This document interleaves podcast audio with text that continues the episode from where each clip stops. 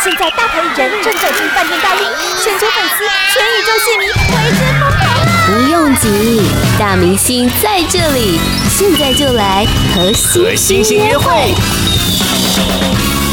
和星星约会是一个与歌手与明星艺人的访谈节目，透过访谈的过程，让听众最直接的了解大明星们的最新动态、最新推出的作品。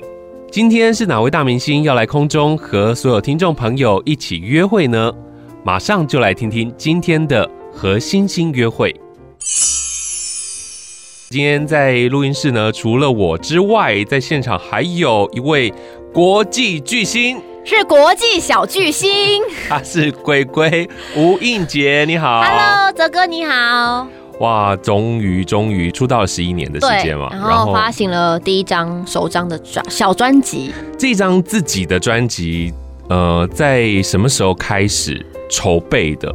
呃，其实筹备应该是说从离开团体就开始筹备，但是其实真正的开始行动是差不多三个多月前。对，因为刚好今年在三月的时候，我签给了韩国的公司，然后一直在规划发片这件事情。然后今年六月确定去宣传，然后呃，整个准备了三个多月的时间。但是我觉得前面的时间是比较长的等待期，嗯，但真正的准备期就是三个月。所以在呃离开团体之后，就一直想要推出自己的作品。就是心里有一个这个期许跟梦想，希望可以完成，但是都一直放在心里，没有说，呃，我相信他会完成，但是我不知道什么时候，但是一定有一天会完成，但今年完成了。可是后来曝光度也很高啊，就是都很多戏剧在发。因为后来那时候其实离开团体的第一件事情，其实是呃是非常想演戏的，那唱歌这件事情是还没有那么的想要，但是是一个也有想要，但是。拍戏还是第一，那时候就是离开团体的第一件事，就是我就是要拍戏，嗯，所以就是这几年也默默拍戏，拍了五六年。嗯，对啊。然后现在转变成一个新的身份，是歌手的身份。在久久没有唱歌，现在站上舞台，而且要一个人唱歌，然后一个人跳舞的那种感觉，又是我，我超不习惯的，就是呃，跳舞唱歌这件事情真的。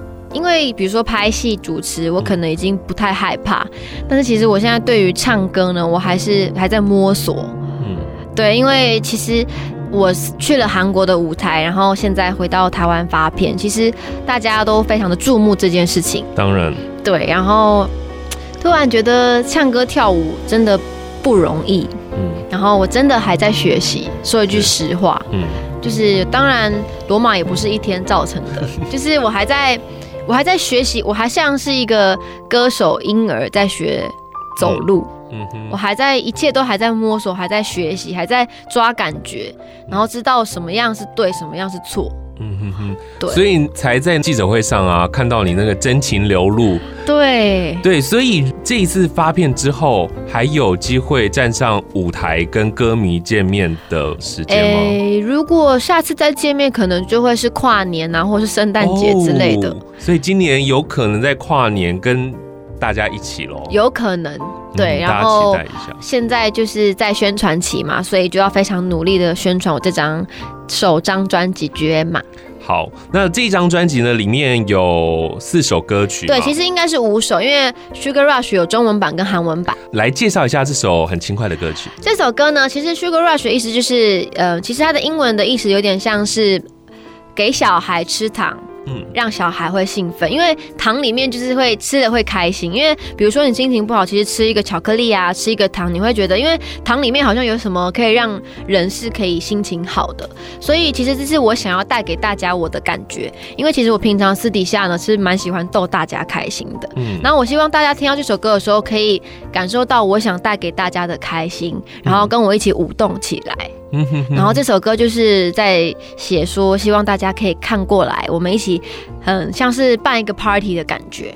哇，属于自己的作品应该是非常非常的感动。刚刚说到了筹备的这段时间呢、啊，很多人都很关注，就是到了韩国去受训的那种煎熬跟痛苦。你觉得你中间的过程是真的不舒服的吗？其实嗯，我觉得大家都会很好奇，说我是不是真的很辛苦、很煎熬、很心酸？其实说一句实话，我觉得这件事情一点都不心酸，也不辛苦。但真的，如果真的要讲苦，我觉得是一种苦中作乐的感觉，因为这是一个完成梦想必须要去。呃，给予的这些东西，就是不是说大家开开心心就可以得到这件事情。那这个专辑的背后当然有很多的辛酸故事，但是在准备专辑的这个过程，我觉得是一定不心酸的，因为嗯。你知道那个我的过程是，我去了，我还记得我第一个月去韩国，其实我非常的紧绷。其实我去韩国那三个月，我几乎是睡不好的状态。嗯，我平常是倒头就睡的人，但是我在韩国可能我十一点上床，我要到可能三四点我才睡得着。嗯，我每天都不知道我到底有没有在睡觉。嗯，但是现在。现在想想就觉得这过程其实一点都不辛苦，这就是一个必经的一个过程。可能很多人都希望发片，但是我现在发片，我觉得我比很多人幸福很多。我相信比我想要唱歌跳舞的人多的是。嗯，像周子瑜好了，对，他是从小就接受了韩国的这个训练，嗯，而你是前面一段时间都是在台湾的经纪公司这边的培训，然后这边的教育，对。那你一定会了解它其中的落差，对。然后，那你觉得台湾跟韩国它最大的差别在哪里？嗯，说一句实话，我觉得落差呢是真的蛮大的。嗯，因为其实我小时候没有当过练习生，我小时候十六岁的那个阶段，就是现在子瑜的这个阶段，嗯，我已经直接是上上战场的，对。然后我们的很多表演，比如说主持、唱歌、跳舞，我们都没有做好。其实说一句实话，没有完整的准备，当然也有上课，但是当然比不上在韩国那些练习生。那些练习生可能会从十一二岁，可能练到十七八岁，可能也有也有人甚至没有办法出道。因为我们的公司也有一些练习生，当然我就会看到他们这样。我其实觉得练习生这个过程虽然非常的辛苦，但是上了台就是他们的。人家说台上十。哎，台上一分钟，台下十年功。对，这句话真的说的非常的有道理。嗯，因为你不你不练个五六年，你怎么知道你可以很完整的表演？嗯，所以我都很希望，如果我可以再年轻个三岁五岁，我愿意花时间再去当看看练习生。因为其实我在韩国生活没有像练习生这么的呃辛苦。是，因为当然，毕竟在台湾可能出道了也一阵子了。嗯。那样子的辛苦，可能现在不是说承受的不了，是因为现在年纪可能也不像那些年轻的小孩那么小，就是我觉得身体还是很重要的。嗯，但是我真的觉得，因为我亲身的看到了这些韩国上面的舞台表演的团体也好，个人也好，我是真的还蛮钦佩他们的。所以我对于我觉得子瑜很伟大，嗯，人家都会觉得什么我是周子瑜第二或什么，但是我就觉得没有所谓的第一或第二，在我心中子瑜还是第一名。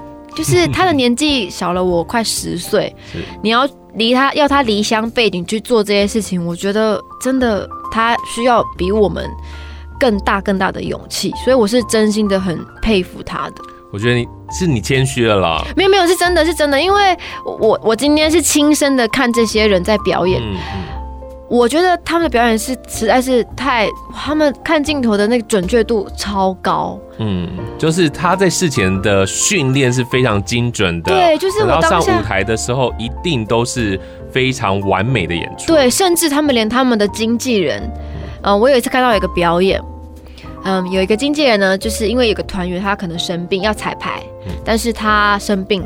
你知道是要，你觉得你知道是是谁上去彩排吗？我当下在休息室看，我傻眼。他的男经纪人上去帮他彩排，嗯，不是只有走位哦，他还唱，他还跳。因为以前有听说过这件事情，但是我真的看到了，而且他跳的真的，而且他每个动作都跳的很准。是，我觉得这件事情好伟大啊。没有，我刚刚想说经纪人太想红了，这样是，但是但是对，但是当我看到那个场面，其实我觉得很感动。嗯，我没有说要，比如说要可能我们的经纪人这么做，但是就会觉得他们有时候做事情的方式，我觉得很神奇。是一个男的经纪人去跳女生的歌，然后相信一定是在那个训练的过程当中一遍又一遍，他可能看到都背起来，对，他都看到背起来了。所以你们在那个韩国的训练呢，就是。歌舞咯，还是只有单纯的舞蹈？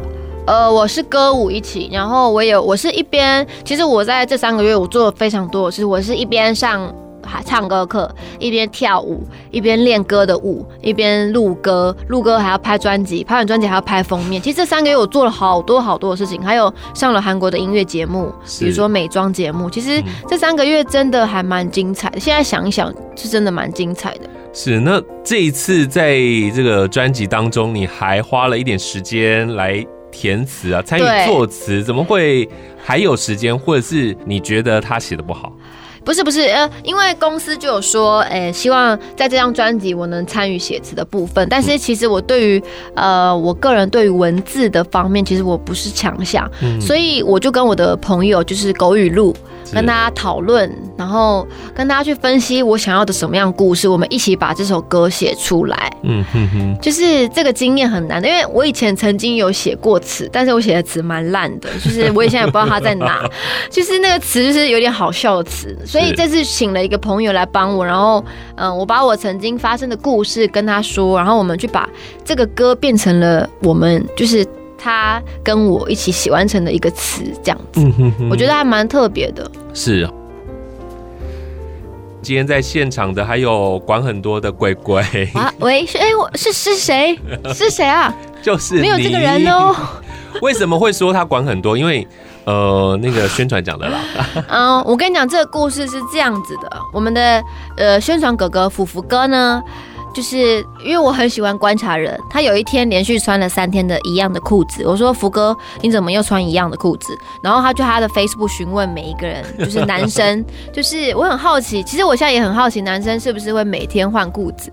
会。然后这件事情好像造成在他的脸书上造成了一个蛮热烈的一个回应，所以我们今天也在讨论这件事情，因为他们会跟我说牛仔裤不能常洗，嗯，要养是，但是阿福哥穿的不是牛仔裤，是卡其裤。对，大家一定觉得讲这件事情很莫名其妙，就只是一个在分析说，到底大家会不会常换裤子？其实我我们也蛮好奇的。现在听众的脑袋里就想说，这段是 鬼鬼，你管很多。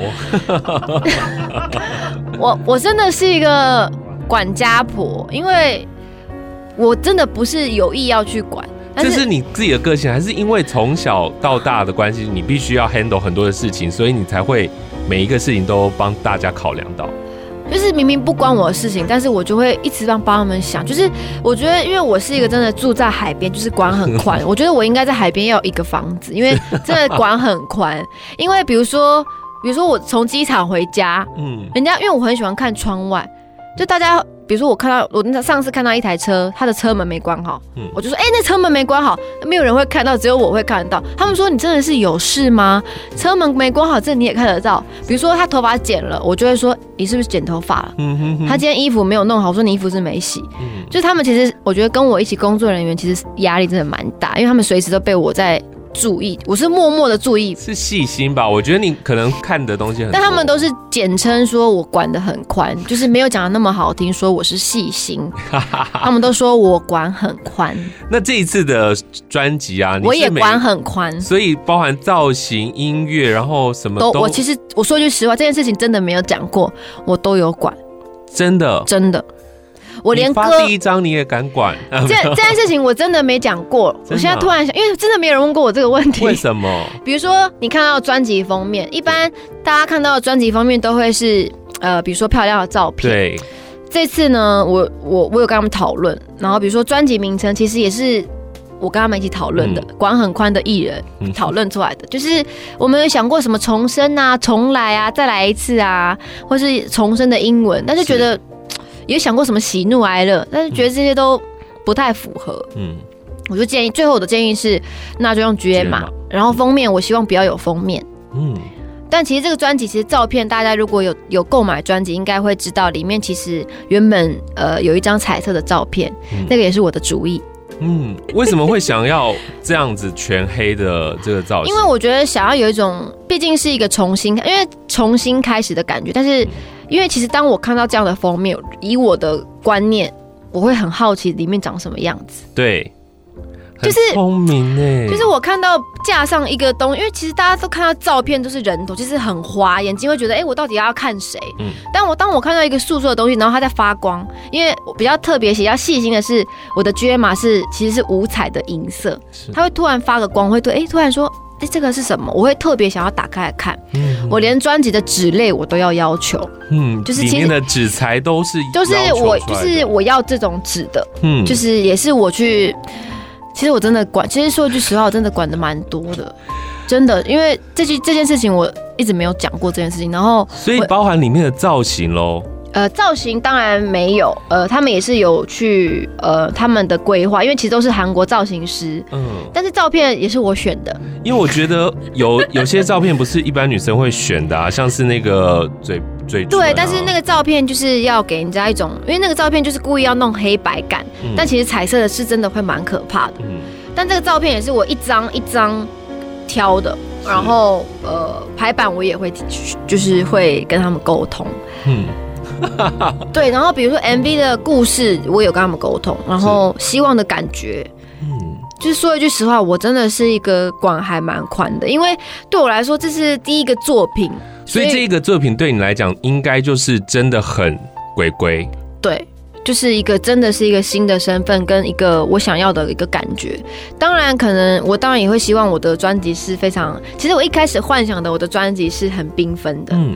但这个黑白的东西是公司的意见，但是我我希望里面有一张彩色的，因为嗯，可能台湾人看到这个专辑会觉得，哎，为什么你要用黑色的？嗯，比较沉一点。对，但是我觉得那个黑白感是一种，有些照片。看黑白的比较漂亮，嗯，但突然看彩色的不会觉得不那么漂亮，嗯，所以我想要给人家一种神秘，但其实我想要表达的是，哎，我有还是有一点不一样，然后微露一点性感，然后有点坏坏感，但是歌曲里面就是我觉得非常的丰富，是，嗯，那所以你的朋友一定都也都知道你在生活当中就是这么管很大，怎么还有人愿意让你邀歌呢？这一次在专辑里面有清风帮你写的歌，对，这首歌呢，其实我在一开始很久很小很小，十八十九岁，我刚认识清风哥哥的时候，我就跟他说了，我说清风哥哥，你能不能写一首歌给我啊？然后他就说好了好了。然后这个歌这个歌呢，其实是有一个故事，其实这个歌已经很久很久以前就录过了，嗯但那时候我原本有一个发片的机会，但是后来呃因为一些原因没有发片。然后后来，呃，有一次，清风哥哥说：“哎，这个歌你还有要吗？因为有人要来收歌，想要这首歌。”是。我想了三秒，我我很不要脸的说了一句：“我说，清风哥哥，你能把这首歌留给我吗？”嗯、我说：“他不知道什么时候会诞生，但是我希望他有出生的一天。”嗯。他当下马上跟我说：“好，那留给你。”是，所以后来这首歌整个在编曲，我又重新再唱了一遍。嗯、这首歌对我的意义是，我觉得也是很非凡的一个意义。嗯嗯，就是这首歌差点是别人的歌，对，然后他愿意留下来给你。对，我觉得这是一件很感人的事情。其实这一首歌曲，如果在第一次听的时候，我听不出来是吴青峰写的，就比较不像他的风格。所以他应该真的是完全为你打造的一首歌。对，其实一开始我听到这首歌，其实它是有很很有清风哥哥的感觉，但是当然编曲上有一些改变，跟可能因为我的声音吧，因为清风哥哥可能都是情歌比较多，所以其实大家也很很意外，说原来清风哥哥也有会有这种的曲风。是，对对，所以听起来。就是很特别，你们两个的交汇这样子的。对，就是根本就没有想过，就是因为青峰哥哥的词真的写的非常的好，因为他是中文系的，我记得。嗯，他很细腻了。对他的他的词，我都觉得哇，天哪，这我一生中都写不出来，就是我没有像他这样子的文学造诣，所以我还是很蛮佩服的。是。在里面除了这首之外，还有另外一首是歌迷的，对，是歌迷的曲。这首歌也非常的特别，是歌迷写给我的歌，也是之前就写给你的。没有没有，他是因为知道我要发片，嗯，他写就是他自己写了这首歌给我，然后当下我第一次听到，我马上跟经纪人说我要用它。我会觉得，嗯，如果他喜欢我，当比如说可能如果我写一首歌给我的偶像。如果我我的偶像用了这首歌，我这是一辈子觉得很开心的一件事情。是，所以我我觉得我想要给喜欢我的粉丝他这种力量，嗯、这就是艺人的，呃，就是艺人就是有这样子的叫做是魅力吗？还是给予？是，就是我们能给予的，就是喜欢我们的人给他们支持鼓励。他们，因为我以前也不相信这件事情，嗯、但其实我后来发现，其实喜欢你的人，当你说一句加油的时候。他的心会好像重新开始，然后发光。对，所以我觉得鼓励很重要。嗯哼，就是、所以对于你们呃，就是艺人讲的任何话，然后你们帮他们加油一声，其实对他们来讲都是很大很大，的动力。对，所以我当下就是说我要用这首歌。嗯、那其实那时候原本也是想要自己写词，但是因为时间真的来不及，我怕我写词可能会写一年，所以我就呃有说这首歌呢，歌词我是想要写给感谢，我就大概讲了一个大意，然后请填词人帮我填上，就是。我对粉丝的感谢，嗯，就是爱在我身边，他们一直把他们的爱留在我身边，他们有时候甚至比我紧张任何的事情。是，我想真的有，应该有很多的歌迷是从黑社会时期就一直陪到你现在。很多就是很多上台看到我就说，哎，我喜欢你十年了，我喜欢你八年了，但他们才十五岁之类的，就会觉得哦，原来我是大家小时候的一个陪伴，然后今天好开心可以。因为发片见到你们，不然我这一生除了可能签书会啊，或是签名会，其实也不知道什么时候可以见到这些人。是，我觉得歌迷的支持对你来讲一定非常非常的重要。然后，但是你这一次的作品诞生哦，也是很多人很期待的这样子。所以我我听起来也会觉得在里头，你很真实的表达你自己的一些。故事，你的生活，嗯，那所以呢，我也很推荐听众朋友去听听这一张专辑。那我知道在最近也出了一本书，对不对？对，就是这本书呢，跟专辑比较不同的是，它是真的是呃文字上的探讨了我所有的内心世界。嗯，这个我觉得应该没有人这么剖析的这么，我觉得他就是在剖析我的一本书。虽然他的文字可能不足以比上小说或是什么，但是那些文字都是对我来讲都是非常重要，是都是从我的口中说出来的，然后是我的这十一年来，比如甚至这二十七年来的亲身经历跟体验感受，我都把它放在这个书，完全不保留。嗯哼，所以里头可能也会透露出。感情的部分。是的，然后有一些感情，比如说我心心中幻想的婚礼，比如说我觉得女人跟女孩的差别，嗯，就是里面也远赴英国、韩国，有很多漂亮的照片，真照，对，然后就是不想让大家觉得这是只是一本书。嗯嗯，因为当然有些像我就是没有办法看小说的人，所以我很喜欢看这种图文书，是就文呃文字配图片，我就会看得下去。嗯，所以我就自己出了一本这样子的书给大家。所以如果歌迷想要更进一步了解鬼鬼的话，在这一本书里面更可以很清楚的了解他的内心世界这样子。嗯、那接下来是不是也有这个签书会？对，我十月二十九呢也有签书会，在台北的板桥。